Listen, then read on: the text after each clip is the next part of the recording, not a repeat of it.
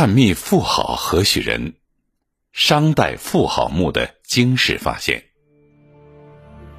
一九七六年，在殷墟的一座深七点五米的古墓里，出土了大批随葬品，共计一千九百二十八件，既有青铜器四百多件，玉器七百五十多件，骨器五百六十多件，以及石器、象牙制品、陶器、蚌器。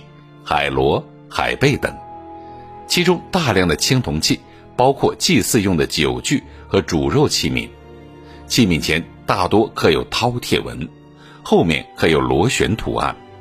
该墓中共出土的青铜礼器和乐器上，大部分都铸有铭文。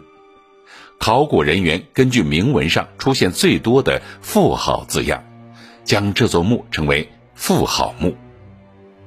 甲骨文中记载。妇好是商王武丁的妻子，文化修养较高。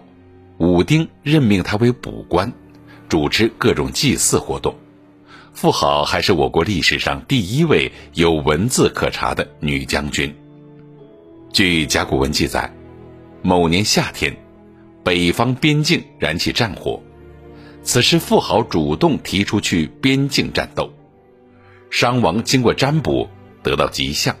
于是同意妇好的请求，结果妇好带兵大破敌军，从此威名大振。妇好墓出土的文物中有一柄大铜钺，钺上饰有双虎扑式人头纹，并铸有妇好铭文。妇好在商王的六十多位妻子中格外受宠爱。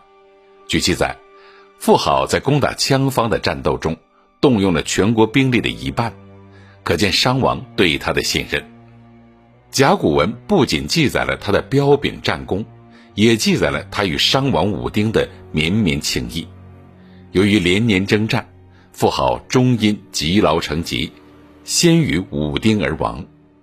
武丁很悲痛，破例将他厚葬于宫殿区内，并在墓坑上精筑享堂，以作纪念。